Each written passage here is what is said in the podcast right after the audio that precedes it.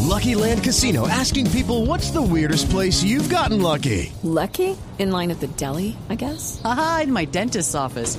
More than once, actually. Do I have to say? Yes, you do. In the car before my kids' PTA meeting. Really? Yes. Excuse me, what's the weirdest place you've gotten lucky? I never win and tell. Well, there you have it. You can get lucky anywhere playing at LuckyLandSlots.com. Play for free right now. Are you feeling lucky? No purchase necessary. Void where prohibited by law. 18 plus. Terms and conditions apply. See website for details.